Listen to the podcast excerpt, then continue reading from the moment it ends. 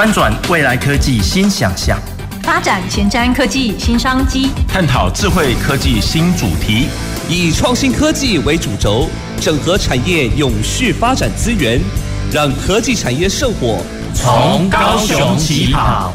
欢迎收听《南方科技城》，本节目由高雄广播电台与国立高雄科技大学合作直播。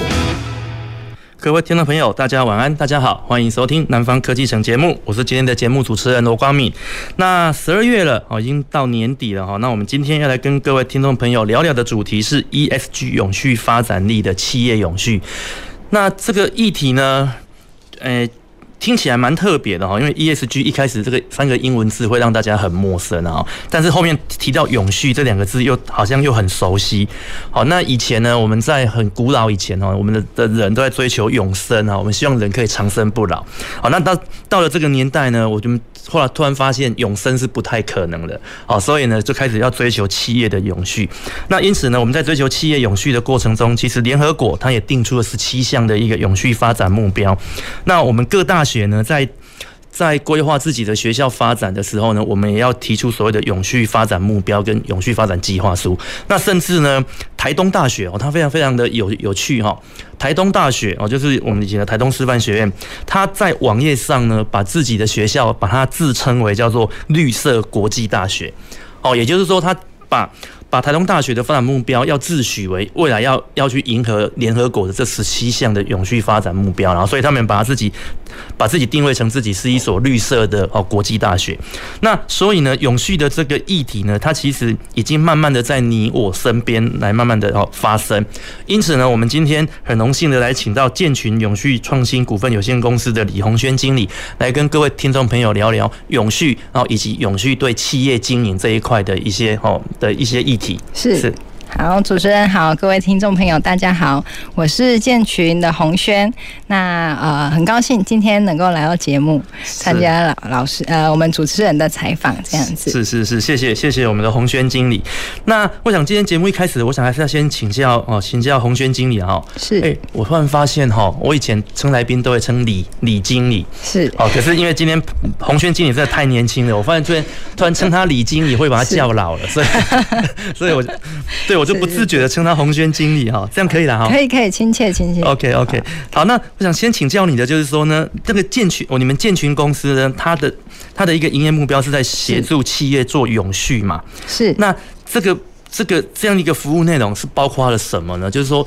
为什么企业要做永续？然后建群这边可以提供什么样子的一个服务？是好，那其实建群永续啊，我们是从成大这边寄转出来。那其实成大从十几年前就开始在做 ESG，之前叫做 CSR 报告书。哦，应该大家会对 CSR 这个词比较熟悉。对。那其实，在呃十几年前，我们就开始在推动 CSR 报告书的揭露。那只是之前呢，其实大家都还没有呃，对于这这一块非常的。重视，因为其实，在二零一五年的时候，还只有被上市柜，就是资本额一百亿以上的大公司，才有被规定说要发行这一本 CSR 报告书。那其实是到最近，在二零二一年，突然大家很有感，大家对于 ESG 环境、社会、公司治理这个单字突然非常的呃，非常的夯哦。那其实是因为呃，在二零二一年，我们现在是呃被规定到的是上市柜。资本额二十亿以上，就开始慢慢下修。我们的企业，台湾的企业也开始被规范的人呃，企业越来越多。是对。那其实呃，我们。健群其实这种存大在两年前就寄转出来，那我们的呃里面的我们的辅导呢，主要还是以 ESG 报告书的揭露。那其实我们就是搭配我们有开发系统、有平台，那让我们的企业在做 ESG 揭露。因为你看社会环境、公司治理这么多个面向的题目，每一个部门都要参与这样子的议题。那其实，在资料的收集上面是有非常大的困难。是是，所以从十几年前，我们成大在做辅导的时候，发现说很大的困难是在呃 GRI，就是我们在做这个 ESG 报告书，我们要去符合一个准则，叫做 GRI 的准则。那它是从国外这边翻译过来的，它里面有一百多个题目。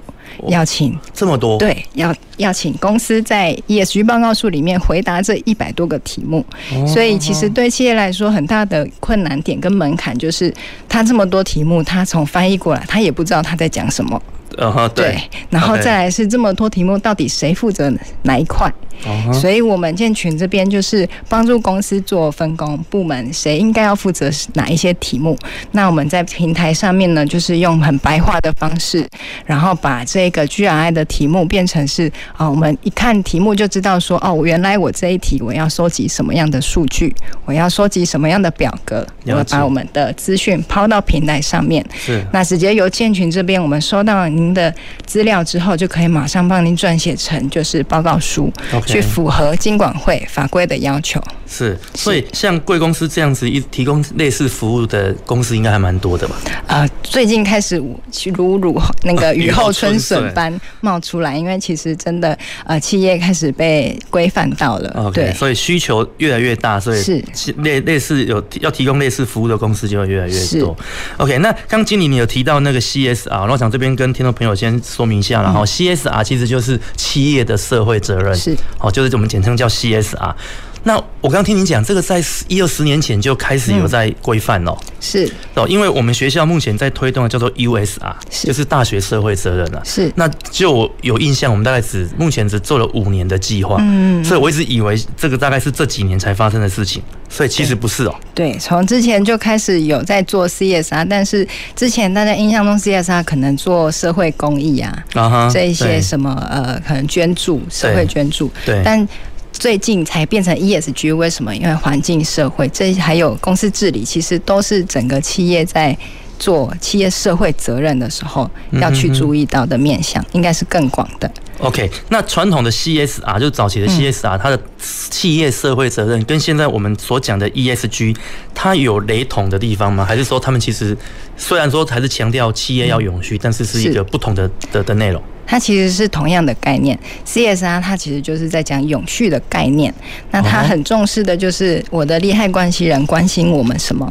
我们可能我们在出这一本 ESG 报告书的时候，是谁在关心我？谁在读读我这一本书？我们要知道说这些利害关系人很重要的是谁。那我们在报告书里面要揭露哪一些永续相关的题目、相关的我们的管理的相关的事项。了解，在 CSR 里面是一个概念。念，但是 ESG 最近开始流行，是因为投资人开始在看了。哦，投资人对，因为其实 ESG 环境、社会跟公司公司治理，对，他用 GRI 去回答他的题目，那其实就是量化。然后每一本报告书，它其实都有一个规则可以去比较。OK，那我的投资人他就是。他只不只是看我的财财务报表，他也可以看到我环境怎么管的，我社会怎么管的。那面对其实在啊最近其实还有就是国际上面和国内，其实还有像是近邻碳排对这样子的议题，其实就是因为我们。呃，在推动永续的时候，我们在面对极端气候，还有最近 COVID-19，像这么大的风险的时候，其实企业每天在做管理的事情，有没有相关的风险的应对？对，其实是在报告书里面可以去看得出来，有没有之后呃投资上面它的风险是更低的。是，对，所以最近 ESG。我也一直被提出来，是因为投资人也开始注意到 ESG 的相关的绩效。OK，所以像我们这种小小投资人，我们有办法在网页上看到他们的 E 的 ESG 报告吗？其实呃，现在公开呃 ESG 报告书都有在公开。那还有像是还呃投资人整合平台，是像这样子的公开的资讯，其实只要有股票代号，它只要输入我们公司的股票代号，它上面就会有每一个国际型的。ESG 评比的机构，哦吼，它会针对你的 ESG 状况给予分数。你可以马上的看出来谁在哪一个 ESG 评比机构上面得了几分，是。那其实投资人看的就只有看那个分数，了解，对。所以我未来在买股票的时候，我就可以先上网，是。依依依据我要买的股票，我输入它的代号去做查询，是是是，哦，真的哦。哦，所以那这个跟股票涨跌会不会有什么关系啊？啊？这个不好说。OK，不过股民可能比较在意的还是这样的，因为分数是一个分数啦，是对，但是但是就是，哎，好了，这个东西应也的确说，如果你讲的这的确是不好说了啊。所以企业为什么会一直想要做这个 ESG 报告书？因为他想要得到好的分数。哦，那这个好的分数怎么来？不是不是做问卷，也不是打电话给你，是，是去看你的公开报告书。了解。所以你的 ESG 报告书有相关的它评比的内容。是。他用 AI 机器人去搜寻。是。他搜寻到你就有分数了。了解。但是你如果你搜寻不到，你明明有做，但是在 ESG 报告书里面没有特别写出来，哦，你就没有分数了。OK。对，那其实，在 ESG 评评比上面就有很大的影响。我了解，这就像我们现在学校在做这些 U USR 一样的概念。学校可能做很多，嗯、是，但是如果老师没有把这些资讯把它上传到网络上，或者是没有留下记录、嗯，没有留下足迹，是，其实搜寻不到的时候，人家就会以为你没做。是，OK。所以目前有很多企业，我发现他们好像都会从事一些公益活动啊、净滩啊，或者是把公司的一些营业额的百分之多少拿出来做公益。它其实是不是也就是要来就在 follow E 嗯这个 ESG 它里面的一些规定啊？嗯、是在。呃，其实刚刚提到说 ESG 报告书要去规范，就要去依循的叫做 GRI 的准则，对，里面可能就有一些题目会问到说，我们对于社会上面有哪哪一些正面的贡献，uh-huh. 但其实看在在写 ESG 报告书的时候，会发现说，它更 GRI 更看重的是我们面对一些负面的影响、负面的冲击的时候，我们公司怎么去预防跟补救，OK，所以这个是 GRI 比较看重的点，啊哈，对。Okay. 那正面的话，就是大家其实因为我们的读者利害关系人会看嘛，所以我们不时有写说我们对于负面的措施是怎么做的，是正面的我们怎么做，我们也希望说我们的读者可以看到我们有做的事情。OK，嗯，好，那那身为一个一个诶、欸、股民啊，没有不是股民，身为一个投资人啊，是那。我我说有个问题啊，就是说您刚刚所提的，如果我这个东西在网络上，它是一个可以被搜寻到的一个公开资料，它就可以被被揭露进去，那它就会被记分。那我要怎么证明这些资料的的正正确性？就是说有没有可能我用一个假的资料传上去，然后去影响这个分数？是，对。所以呃，目前 ESG 比较多都是用揭露的方式。那为了要有可信度的话，可能公司就会找第三方的查证单位，像是 SGS、BSI。是去针对我们 ESG 的报告，针对它有没有去符合 GRI 的原则，然后可能去看说有哪一些佐证资料，他去抽查，是对，去增加去看到说这个报告书是不是有一定的可信的程度。啊哈，对。那除了第三方查证，也有像是会计师，也有在做确信的动作，就是他会去呃看说，比方说我说我的耗水量多少，那我的会计师可能就去查账说我的水费单。上面的数字跟你上面的表格是不是有符合的？了解，这样子去做确信，去做查账。Okay. OK，那所以像我们学校如果抽地、嗯、地下水就查不到。对，你会想说，你会不会想说这个主持人怎么怪怪的，一天到晚都在想漏洞啊？对啊，没有，但是没有啊。这其实我不知道，嗯、人人年纪越大哦，在社会上越久，你就会觉得好像有蛮多漏洞，是我们好像你不去想它就。他其实还还是在那边的，是对，是所以你刚刚有提到用会计师去查，所以我就觉得，那今天一个公司的一个。的一个呃所谓的增征信，有会计师他就可以从数字上找出来吗？我我是比较怀疑的，就是说，是，但是比起没有做查证或确信的话，这样的是有比较好一些。是，但其实就是还是会看到说，我们 ESG 它的重点就在于揭露，对，让大家看到，OK，这样子而已。好，所以我我们都是我们都是哦光明正大的，然后我们不鼓励所有人做这种坏事情，是是，哦，我们都是很正当的国民啊。OK，好，那接下来有有问题想要请教，就是说，我发现企业在推动这个所谓的 ESG 的时候，因为它其实会额外做很多事情嘛，是，就是可能或许就是说，除了它它在公司的制度上的一个调整，好，包括公司治理经营，还有它需要针对用环境的保护这边去做一些应应措施嘛，是，那他在做这件事情的时候，其实多多少少会去。会去增加员工的一些工作负担。我个人觉得啊，就是我本来本来不需要做这些事情的，但是因为公司要因要否要符合 ESG 这样子一个规定，那我需要额外做很多。那这个部分，我不知道你们在辅导企业过程中有没有厂商这边跟你反映说，哎，我没有办法说服我的员工来协助我们公公司一起往这个方向来成长。是，是，其实这会是就是会发现说，很多企业上面大家每天在忙自己的事情就已经够忙了，对，我还要提供这些资料，还要再写这一本报告书，其实对大家来说都是额外的负担。对，所以才之所以这样子才会有像建群，我们是开发一个平台的系统。啊对，那上面的话其实就是将不管是因为在 GRI 上面这么多个题目，那上面非常的复杂，然后可能上面的题目大家都不知道写什么，对，那就是由我们辅导。单方单单位，然后去告诉他们，我们应该要提供什么样的资料？因为平常大家其实就有一些数据在收集了，对，那只是把它抛上去我们的平台，对而已，这样子。那那这样会不会有所谓的数据重叠的的问题发生？所以我们会有像是只要在线上放上去之后，我们其实线上就会有顾问马上来看，说我们提供的资料是不是正确的？OK，然后我们会。马上的，就是我们上面也会有专案控管这样的方式，像是打红灯、打绿灯，是有过没过就马上跟你说这样子。OK，对，所以也就是说，那些上传出来的数据，由各单位提供到你们平台的一个数据，其实你们的审核还是靠人嘛？是，对，就是由外面的专家来审核。是，是。那所以一样呢，那这这些数据的正确性是不是？哎、欸，我不知道未来你们有没有想要针对这些数字的一些正确性去做一些提升？这些就是查证单位的工作了呢。哦，OK，就是你们还是会会去委外面的查证单位来做这些事情。是，是我们是协助他们看到说 GI 或者是国际上面。他关注你什么事情？那我们公司到底要不要做？会不会去增加公司的负担？这个就是要有公司内部去讨论说，呃，国际上面是，比方说我们国际上面针对童工这个问题，对，呃，他很关注，但是对我们公司来说，是不是这么重要的事情？我们是要把对的资源放在对的地方。对，所以其实 GRI 像是这样子的规范，就只是一个参考，还是要回归到公司到底内部。我们的资源有多少？我们有要做哪一些事情才能够永续？因为其实 ESG 对公司来说，永续就是要一直赚钱嘛。对对，所以就是要把对的资源放在对的地方，对公司来说才是真正 ESG 一直在进步的。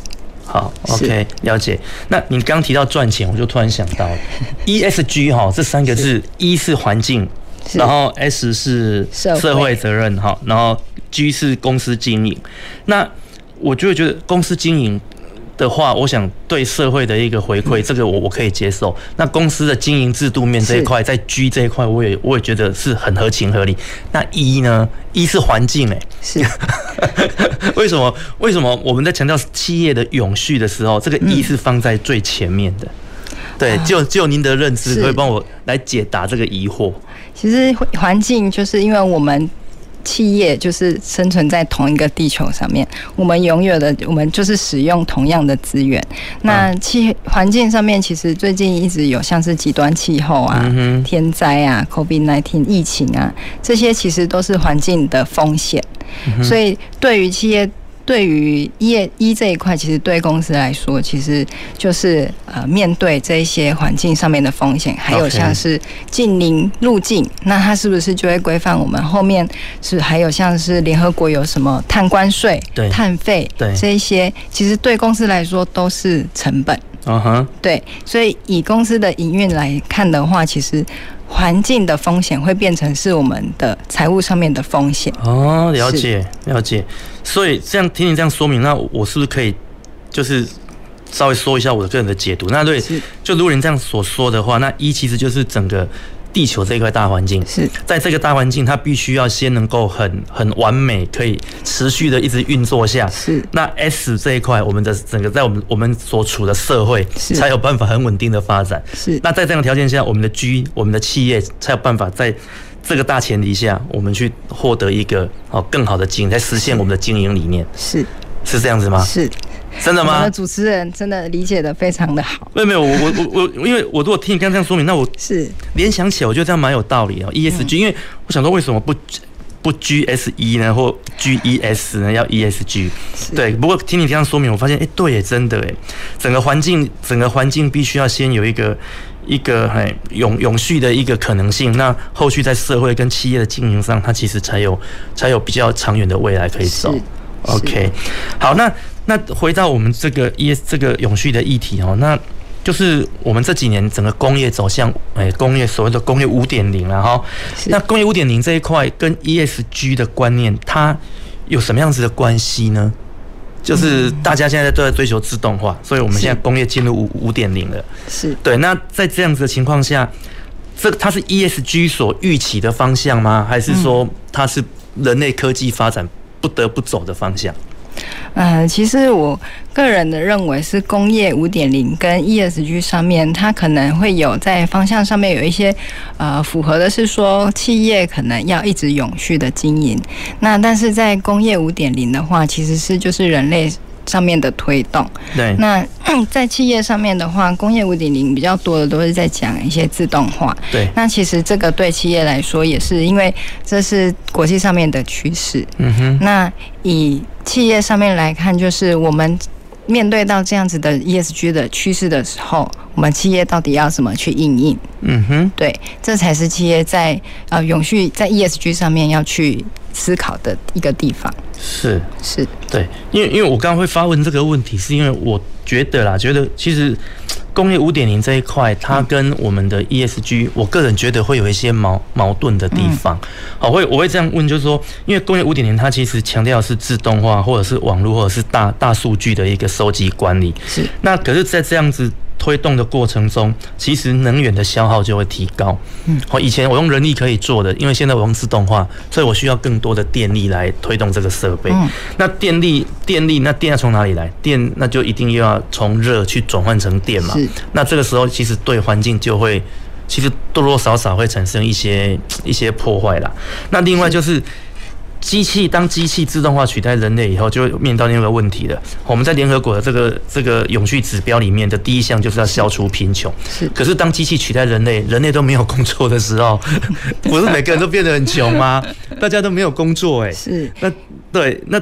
我不知道，就是我不知道您在，就是以你哦，就是因为这毕毕竟这部分企业永续，您您是专家了哈。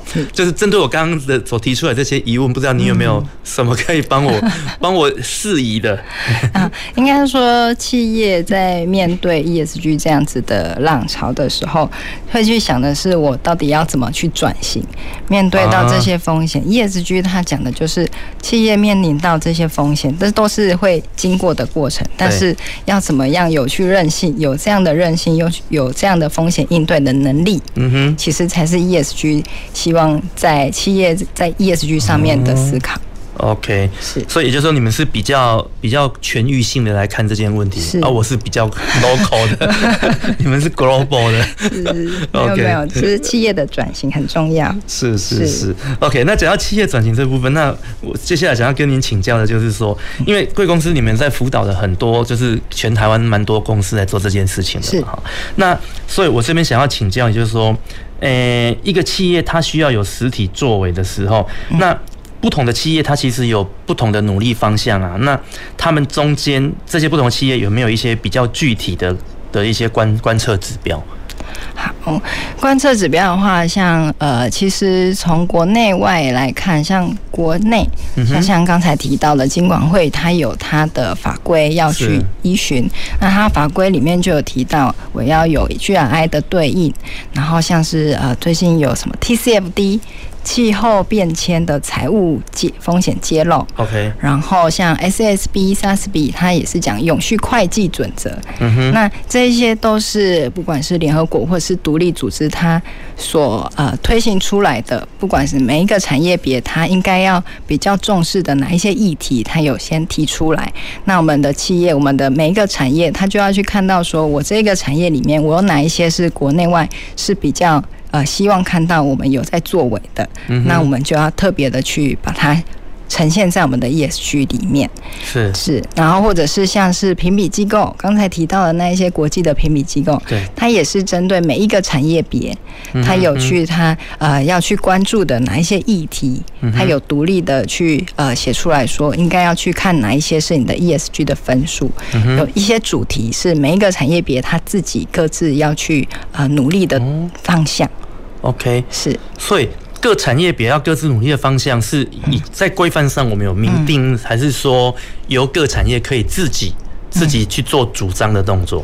呃，如果是以国内金管会，他在最呃，应该是在今年的八月的时候，他就有修订他的作业办法，像是他把呃 SASB，就是刚才提到的 SASB，就是他是把所有产业分七十七种，那他每一种 分这么多种，对，他每一种里面他有啊，他一定要去。关注的议题，那金管会他是去参考了这个之后，把它列出了好几个产业别，它就没有这么多了，它就分化工啊、金融、保险啊，然后钢铁啊、半半导体，它粗略了分出了这些产业别。那里面，比方说呃化工业，它就有十项是一定要去注意、一定要去写的，比方说耗水，比方说你的能量消耗，了解你的呃不管是供应商的。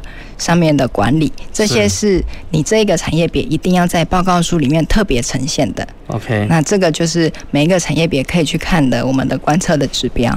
OK，那那就呃，承承接你刚刚所讲的，那如果像我今天是化工产业，是、嗯、我对我必须要做的这些这这些项目我做完了，那我额外多做的会不会影响我的分数、嗯、啊？分数啊，这又回到 ESG 我们的评比机构的分数了。对啊，对啊，是啊，是啊。我如果多做呢，我会会不会比较高分？呃，就可能有一些加分，但是就不多，不多。对，所以其实就是说，就企业的角度来看，嗯、我只要依照金管会对我的规定，我在这几项我做得很好，嗯、我其实就有就可以有达到很好的一个分数了。那其他多做的就是。完完全是自己的良心跟责任。其实以就是国际上面的 ESG 的评比的话，它还是主要都是比较，比方说台湾的前百大的市值的大公司才会去评比到。那所以其他的企业，大家现在都是以符合法规就可以了，就可以了。OK，了解。那所以那所以像我们国内很多大学，他在抢，他在争争取那个世界五五百大这样子的一个时候，是那他其实。就要做很多了，是他就要去针对我们的评比机构，他关注我们什么事情，他有很多个项目，我们可能都要去做到。OK，是 OK，所以也就是说，如果你只是要为了为了要维持你的基本经营，是其实你只要做好你分内的事情，是你就满足了这个这个规定。是那如果你要出去跟人家比赛，你要去争排名，是那你就要额外做很多东西。是。OK，所以我懂了。所以其实企业跟学校经营也是一样的。对啊，所以像台湾也有很多像是什么参参奖，有人拿 ESG 报告书在参奖。对对对，有很多什么天下啦，然后这些杂志都有在做奖项。那他就是不用。就不是只有看那些法规面的，他其实就是也有很多是好的，你要写出来，所以这些就是加分的项目。OK，那所以如果企业要参加这个比赛，他会不会请你们这边帮忙做一些？也会，也会，是是是。所以这也是你们的工服务的项目之一。是是是。哇，OK，我今天做很多，我今天长了知识了。OK，好，那我想我们今天节目的上半段呢，跟各位听众朋友聊的哦，永续是什么？那也跟各位听众朋友介绍了哦，为什么？企业要去做永续这个动作，好，那所以我想，因为时间的关系，那我们上节目上半段先进行到这边，我们休息一下，待会儿马上回来。走进时光隧道，踏遍每个街角，城市的璀璨风光，高雄广播陪伴你探索。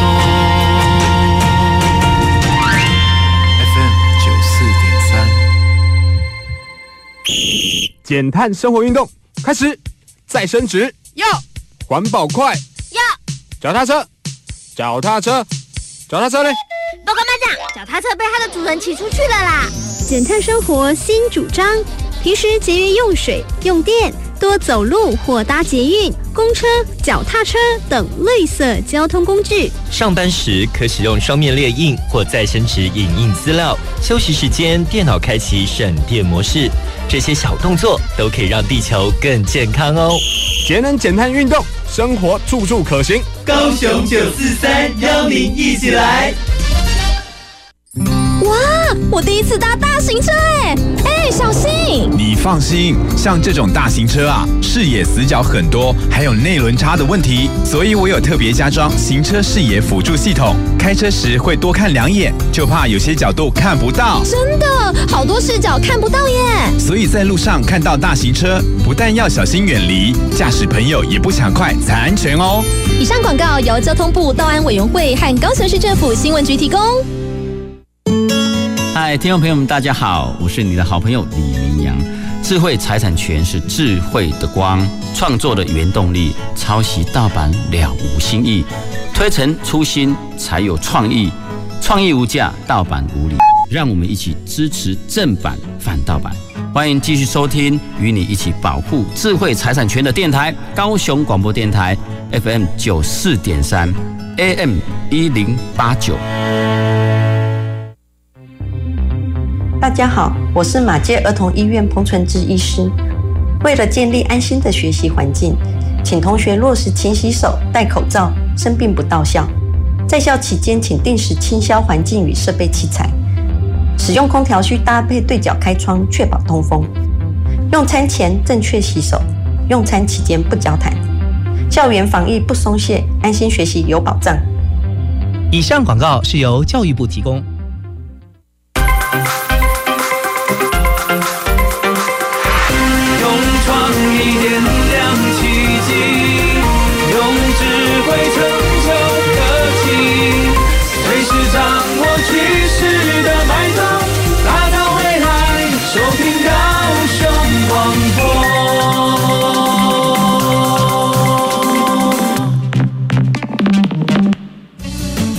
前瞻的，未来的，您现在所收听的是提供您最多科技产业新知的南方科技城。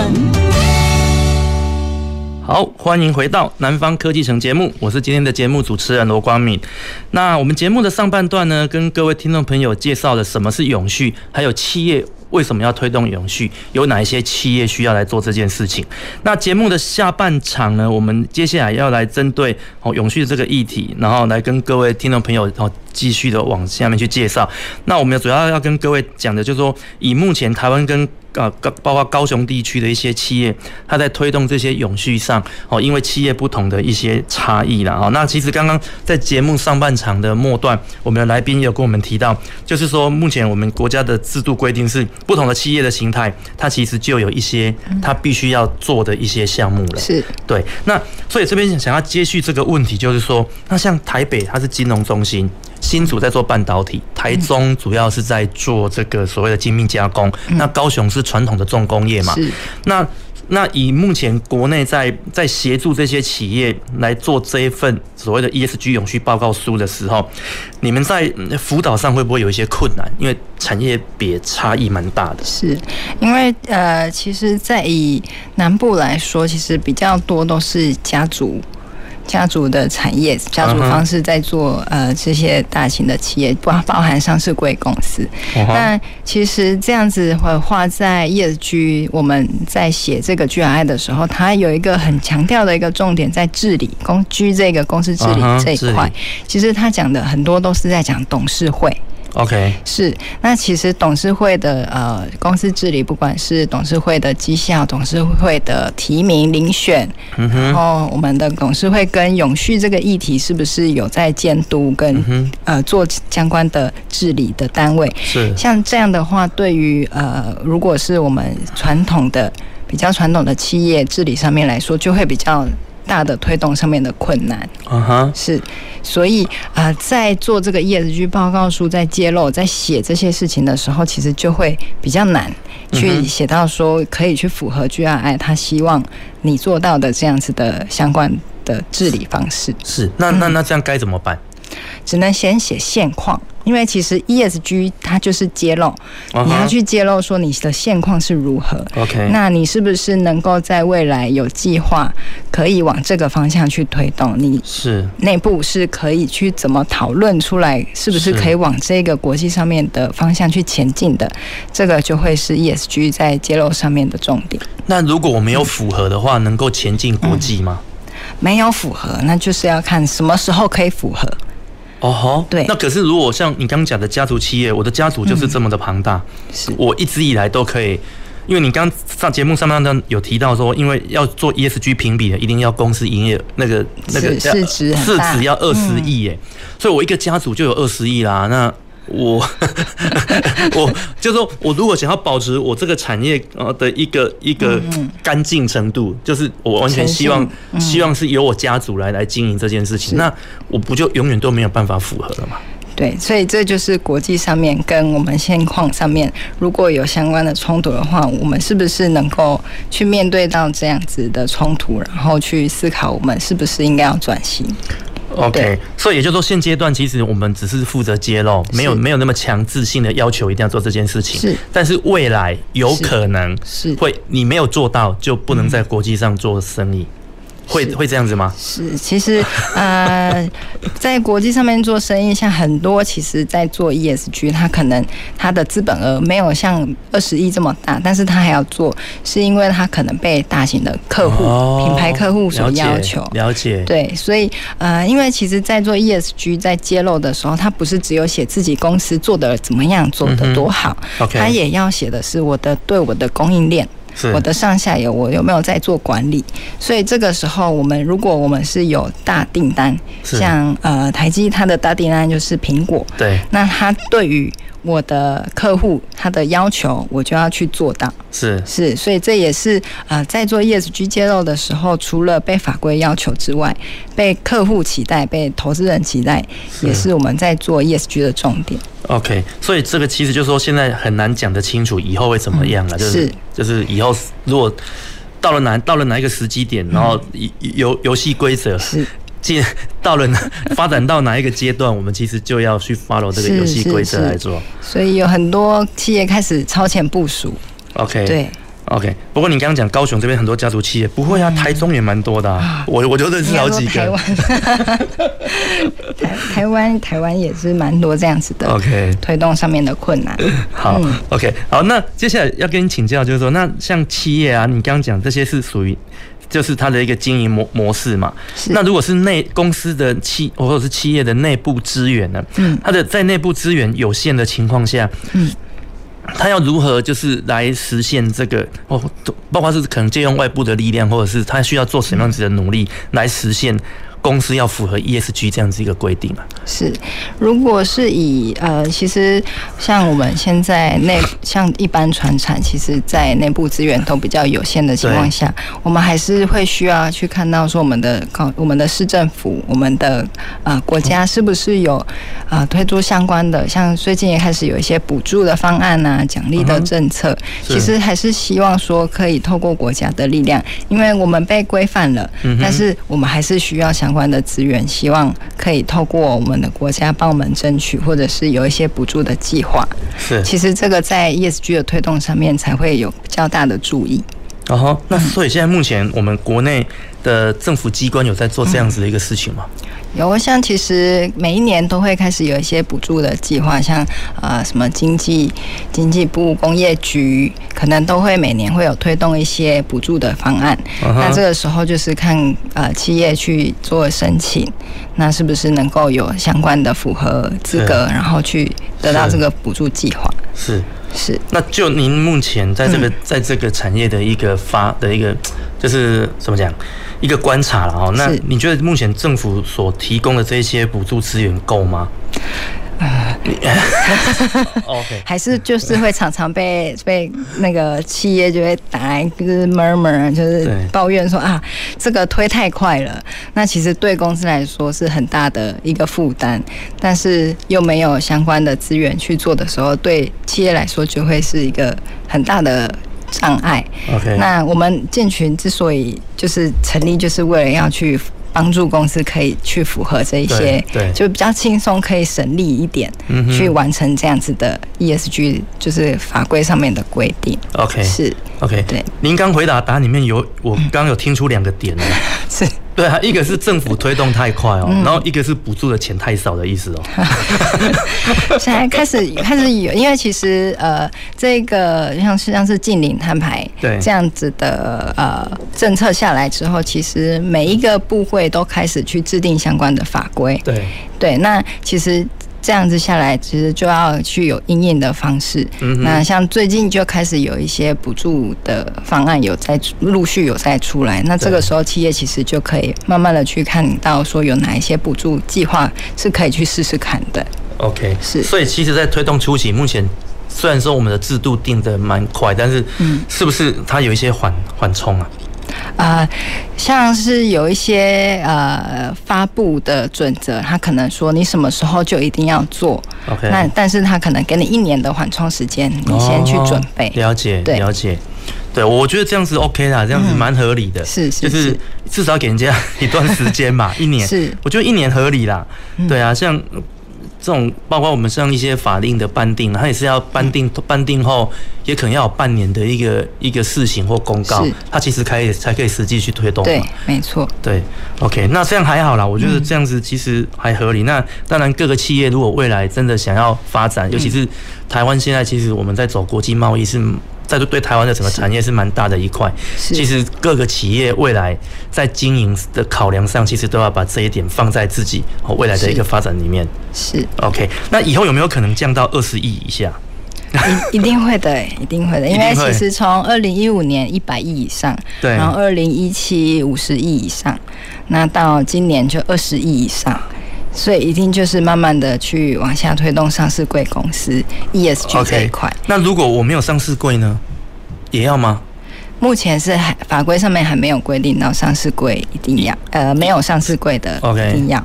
对，但是没有上市柜还做的就是可能是被客户要求，uh-huh, 对，uh-huh. 或者是投资，或者是银行也会要求了，金融机构、oh, 是是因为其实金融机构它也同样被。规范说，呃，像它有呃，金管会它也规定说有 TCFD 指引，赤道原则指引，嗯、就是它要规定银行在借钱给企业的时候，OK，它也要去看它的 ESG。哦，了解，对，了解。那所以就您的观察，就是以你在这个产业的观察，未来。哦，包括像现在全球的一个趋势，未来有没有可能，我只要是有营业登记，然后需要从事国际贸易的公司，就必须要揭露这件事情？以国际上面来看，因为呃，应该说比较呃，就是目前能看到的就是碳这一块。OK，温室气体盘查有呃有一些出欧洲的，就一定要有碳足迹。那这个其实就是在 E 这一块，对，就一定要有它的规范，就一定要去取得什么样的证照，取得什么样的查证，OK，才可以出口。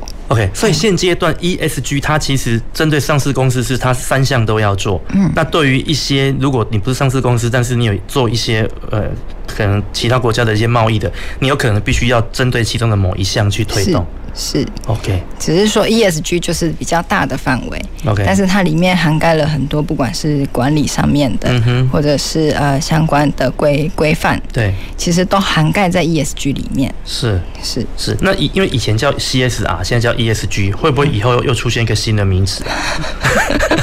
CSR 等于是 ESG，所以之后就应该是不会了啦，不会了，已经够广了。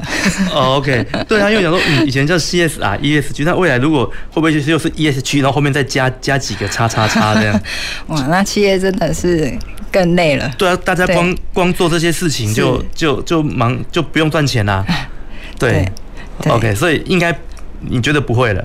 就 ESG 其实已经规范的够 够多了。是 OK，好，那接下来跟你请教就是说哈，那台湾目前在永续经营的道路上啊，嗯、你觉得以目前台湾的这些企业，它会面临到的最大挑战是什么？你可不可以一多用一两个企业的例子来跟我们分享？啊，一两个企业的呃最大的挑战，其实对于船产来说，最大的挑战应该是在于呃，不，如果是以 S 社会面来看，可能是人才上面的流失。哦，人才为什么会流失啊？以我是以高雄。这样子的产业来看的话，其实、oh. 呃，高雄是比较低薪的结构。Uh-huh. 那其实对于人才上面的呃，就是禁用，可能就会比较呃有一些障碍。嗯、那但就是以 ESG 的角度来看，其实能够呃。用比较好的人才，其实就是永续经营上面的一个投资。Uh huh. 对于我们来说，在 S 其实不是只有看外部的社会.其实也看内部员工的呃投资、员工的教育训练，还有对员工的福利，这一些都是 ESG S 涵盖的内容。OK，是了解。所以像我们现在我发现有一目前有一些有一些。案子啊，就是他们在推动的时候，都会要求企业要去承诺这一块，就是说，如果未来您取得这一项工作，你对员工会提供什么样子的福利？嗯，它是不是其实就是在呼应这一个部分？是因为其实这就是 GRI 里面的其中一题，对，啊就是要你揭露说你目前公司里面的福利有哪一些，对，那你就要写出来。对，是 OK，因为我们以前在做一些一些。公共工程政策或一些案子审查的时候，他其实并没有去很强调这一块啦，就是你大概只要把事情做完就好了。是，可是现在好像其实都有要求公司在在你未来要得到这项工作的时候，你你需要回馈给员工什么？是，OK，是哦，所以我那那我那我如果以这个角度来看，那我觉得 ESG 这样子的推动，对整个我们的从业人员。的福利跟我们的心情其实是很好的啊，对啊，对啊，公司只要有赚钱，你其实就要让我们能够看到啊。如果你你不回回馈到我身上来，你到时候那个评比分数就会很差，你以后就拿就拿拿不到工作。是。对，所以其实 GRI 它很广，不管是呃薪水，它可能有一个，因为它有很多个主题。嗯、对。那其中一个主题叫市场地位。对。那它其实问的就是我们当地的薪资，对，跟我们公司内部最低的薪资的比率，哦、就是要看到的是我们是不是真的有比当地的薪水比较高。那其实对 GRI 以永续来看的话，对，它就是比较好的表现。OK，可是像。就就我的认知，好像因为以前在业界的，呃，就是目前在业界里面的薪资啊，它其实是保密的。嗯、是对，那那这样子，如果未来要揭露的话，这些东西会不会在企业里面造成一些困扰？是，其实所以 GRI 上面就是有相关的规定，说可能在这些主题，我们可以不揭露，可以选择不揭露。哦哈，uh huh. 对，就是你可以揭露，然后你可以说你是多少比率，但是如果是有公司一些衡量的话，它是可以不揭露的。OK，那但是这个是属于社会跟环境方面，对，但是在公司治理，我们董事会的运作，uh huh. 这一些其实是一定要一定要揭露的。对，这是 GRI 它所规范的。OK，那这些揭露东西会不会出现在他的报告书里面？是，就是都会在报告书里面。那我们可以看到报告书。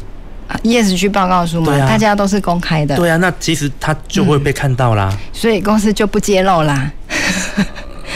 啊、董事会是一定要揭露。哦，董事会那边一定要揭露。但是社会跟环境，它就是我们前面在做揭露之前，哦、居然还有说你要先鉴别哪一些是重大的主题。是是。那你如果你鉴别出来这一些主题，对公司来说或对社会对地球来说是很重要的，那你就一定要写。是。对，那但是如果不是重大主题，这一些不是你要把资源投放的主题的话，嗯、你就可以选择要揭露还是不揭露。OK，啊，还可以这样。是，觉得也是有它它的规的规则弹性，有它的弹性跟跟人性考量的啦。是，OK。不过您刚刚提到。南部这边是属于比较低薪环境，这个我其实是蛮有蛮有感蛮有感触的啊。其实我们去看了一些，诶，就是我目前有看到的一些揭露资讯，的确南部的薪资。平均是真的不是很高，是对。那那反观，其实像有一些跨国企业，它的薪资就高很多。嗯，那这是不是也是会呼应到您刚刚所提的？如果我今天这是一个跨国公司，我不可以因为我在台湾地区的薪资低而影响到我整个母公司的薪资结构。是。OK，那所以这样子的话，那就会就就又就会又会更凸显你刚刚所所提到的人才流失问题啦。我未来我如果是一个有为的年轻人，我当然是往国国际企业去走喽。是，就是会往 ESG 越好的公司。是啊，对啊，所以 ESG 我们这一些人才其实也是我们很重要的利害关系人。对对，所以这就是一个很明显的磁一个磁吸效应啦。我未来如果因为透过这样子的揭露，其实我就可以去吸引更多的人进来，嗯嗯嗯、因为。你可以预期进入我这个产业，其实你的未来的前景、前景那个钱是 是看好的喽。是，所以投资人也看，然后我们的人才也看。所以其实企业为什么要去越来越重视在 ESG 的揭露？因为我们的利害关系人都在看我们怎么做。OK，是。哦，所以这样其实听起来有点担忧哎。怎么说？就是如果今天有有一些公司，它其实它的因为它的技它的。可能工作的的产业的性质啊，或者他的工作内容，其实他的薪资就是这样子。是。那这样会不会造成以以后一个效应，就是那些好的公司，它其实会越来越越强大，而这一些一般的公司，它受限于它的规模、跟它的产品、跟它的的利润，它其实永远就找不到好的人才啊。是。所以这就是在产业在 ESG 这样子的呃浪潮之下，它怎么样去？思考跟转型的地方，这其实就是对我们的企业来说很大的一个压力跟一个影响。嗯，OK。不过这样我担心的是，以后这样企业其实就没有永续了，欸，因为好的人才被吸到好的企业去，那剩下的一般的人就会流到一般的企业，那那些一般的企业要永续就难了，因为它的技术是的成的，它的技术的水平就没有办法那么高。是。这以后会不会发生啊？我我不知道。对，就是 那一对。你不觉得人类很特别吗？我们在追求永续的过程中，定了一个永续的目标，然后以评分的方式去做了一个排名。是。结果产生磁吸的效应以后，本来人才是要到各个领域去均匀的分布、开枝散叶。是。但是全部的，但是因为这样子做完以后，让全部的人才又回到了同一个领域去发展。是。然后到最后，只有这个领域在在在，就是。本来体质好、发展好的领域在茁壮，嗯，那其他的领域就慢慢的在萎萎缩。是是是，所以其实这一个 ESG 对于企业来说就是一个风险的应应了。所以，呃，这个对产业来说，或者是对我们的船产来说，其实就是一个很大的。一个挑战，嗯哼，是 OK，好，那目前台湾的企业啊，在整个 ESG 的发展蓝图上啊，嗯，未来应该要把重点放在哪一些地方？就是说，如果有我刚刚所讲的那一些问题，我本来可能企业体质就没有那么好，那但是在必须揭露的情况下，别人揭露的东西看起来比我好，嗯，那可能会导导导致一些呃一些磁吸的效应过去，那所以为了避免这些事情，这些企业在未来的一些发展，它要。他可以做哪一些事情来避免这样这样子的情况发生呢？是，所以呃，其实，在做这些改善之前，我们都是会想要透过 ESG 的揭露。其实 ESG 在报告书，我们在呃，应该说我们在各个部门在看这个 GRI 的规则，我们在收集数据，或者是我们在看这些题目的时候，嗯，其实同时就是在。观测自己，我们 ESG 的体质如何？就好像 ESG 报告书，其实对企业来说，就好像一个健检的报告。对对，那我们现在知道哪一些是国际所重视的，知道哪一些是我们的利害关系人所关注的，那我们就是要把我们的资源放。投注在这一些他们所关注的议题上面。OK，那在这上面，我们上面呃，其实投资人看的就是你的管理的成效。对，你是不是有定期的在做审视？我们的目标有没有呃每一年都有在达成？这个其实就是 ESG 在体制上面要去精进，然后我们要怎么去改善的一个很重要的一个关键。OK，那我们目前政府在政策上有没有这样子的一个阴影啊，让企业可以？有可以比较容易的去做这件事情。目前的话，政府方面在 ESG 比较少，还是说政府有没有办法，就是说把一些大方向的蓝图蓝图先画画出来？是，例如说针对化工产业、针对石化业、食品业，或者是汽车业，或者是各行各业。嗯，我先把它的一个未来大蓝图先画出来，然后让大家有一个，就是说我会先知道未来。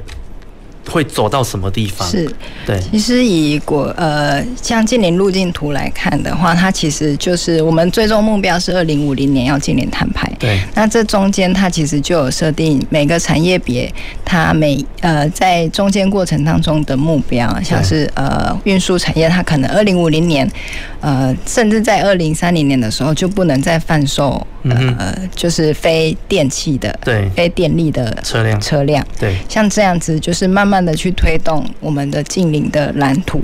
嗯、所以，呃，企业其实就是每一个产业别，我们看的就是在国家的这样的发展趋势之下，嗯，那我们会面临哪一些风险？那我们在这过程当中要下什么样的策略，什么样的转型？是，这就是在做 ESG 上面，我们可以再去做精进的部分。嗯哼。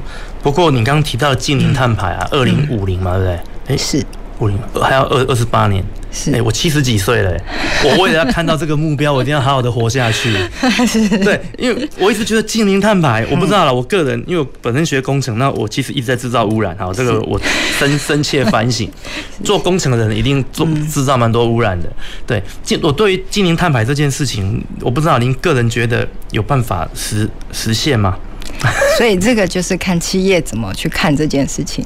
我可以把呃企业在做呃我们在做策略，在下策略或者是在定定目标的时候，我们一定都会情境分析嘛。对，我们会假设说这个法规到最后会不会实现？对。那如果我们企业的态度是觉得，哎，这个我们可能到实行了几年之后，我们可能就不会再继续了。那我们的策略就会由此改，有就会改变。所以这个其实就都是在看企业对于这一些法规，我们是如何应应跟呃实行这一些政策跟策略的。对。对，OK，对，因为我刚刚其实会发问这个问题的一个想法是，是因为其实一直以来人类的技术发展都是由企业这边来主导，然后所以当今天科技走到哪，然后人类的生活的便利就到哪。是，可是不管是联合国或者是各国政府，它其实应该要有一个自己的目标，嗯，就是，就你你你希望要走到哪才是一个最好的平衡，而不是让。而不是让企业为了利益或为了它本身技术的一个一个可能性，就无限制的一直发展下去。因为当你这样在当你这样做的时候，你的那个 E 呀，ESG 的这个 E，其实就很难很难被实现了。是，对。OK，好，那最后一个问题啊，就是，诶，就您在这个产业服务的这一段时间啊，您您有没有什么哦，就是。针对我们刚刚前面所讲的一些困难啊，还有制度上的一些限制啊，你有没有什么想要说的？借由我们今天广播的这个平台，啊，但是你要要好好说哦。是是是，我们因为其实我们在辅导的过程当中，一定都是跟企业有最多的接触，是对，所以啊，法规怎么样颁布，又这么快，又又有新的准则要去依循，有哪一些指标去揭露，其实对。对企业来说会是一个很大的负担，那当然对辅导单位我们也要赶快去做。做功课，然后看怎么样让企业可以去符合这个法规，所以对我们来说都会有一点吃力。那我们健全其实就是一直很努力的，希望让大让企业在这个趋势之下，可以比较省力的去啊达到这样子的法规上面的目标。那但是还是希望说，呃，相关的法规下来的时候，我们的不管是政府也好，国家也可以有更多的配套措施，因为以现在的量能来看，其实企业每个人大家都要做。那如果被规范都要查证，都要做这件事情，其实呃，不管是查证单位的量能也满载，可能他们排队就要排队到明后年了，才有办法做到。是。那辅导单位这边也一样，就是大家的案子其实都是一直在一直在接企业嗯哼的呃对的需求。对。所以其实对于呃。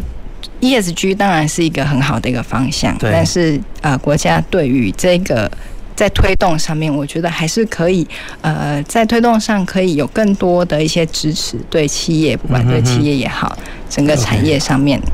OK，了解。所以就说现在的量能体系是太大，但是可以解决来解决这些问题的的的单位其实不够多，是，所以导致我们现在推动上还就是大家蛮蛮很累，蛮紧凑，对，蛮累的啦。对对对。OK，好，那今天因为时间关系哈，我们就要跟各位先聊到这边。那我们也非常感谢建群的洪轩经理啊，今天来节目接受我们的访问。那借由今天的节目，也希望让哦在我们在地的一些企业朋友们知道，就是说未来。来目前这个 ESG 哦，虽然目前是啊股票股票上市贵公司一定要做的事情，但是我想因应国际的趋势，其实大家要慢慢的去思考哦，未来可能因应你的企业的永续发展，或许你也开有这样子的一些准备哦，让能够让自己所经营的这样的一个公司可以未来发展得更好。好，那我们今天的节目就进行到这边，前瞻的科技的未来的南方科技城，我们下礼拜同一时间空中再会，谢谢。